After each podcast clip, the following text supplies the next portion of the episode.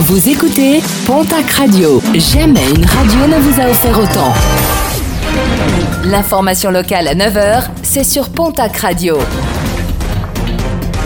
Bonjour Jean-Marc Courage Sénac. Bonjour à toutes et à tous. Grosse frayeur hier pour un chauffeur de bus à Bénéjac, un bus dédié au transport d'enfants et dont les freins ne répondaient plus. Ce dernier a fini sa course contre le muret d'un jardin. Le conducteur a été légèrement blessé. Personne d'autre ne se trouvait dans le véhicule. Les industriels du bassin de Lac se veulent rassurants suite au nouveau coup de gueule des riverains, des habitants qui dénoncent le retour des nuisances causées par les rejets des entreprises. Pour le président de l'association syndicale libre qui réunit les industriels du bassin, ces nuisances sont prises en compte par les industriels et des améliorations ont été apportées par les plans d'action engagés ces dernières années. Quant à la recrudescence des nuisances, il indique que les premières recherches n'établissent pas de lien direct avec les dernières évolutions des unités. Il assure toutefois que les investigations se poursuivent.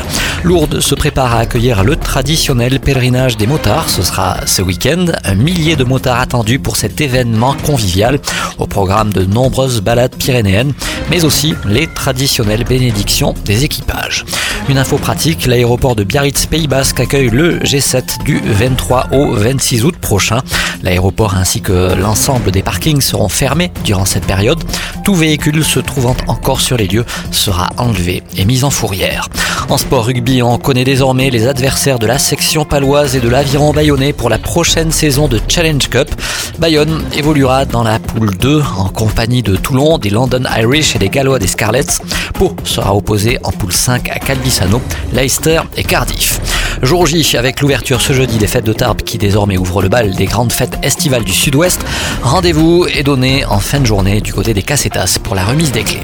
Et puis la fête de la musique, ce sera demain, mais les conditions météo risquent de gâcher la fête dans la région.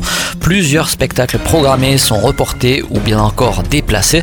Ce sera notamment le cas à Hoche où le concert de la fête de la musique prévu au jardin Hortolan aura finalement lieu au Criard.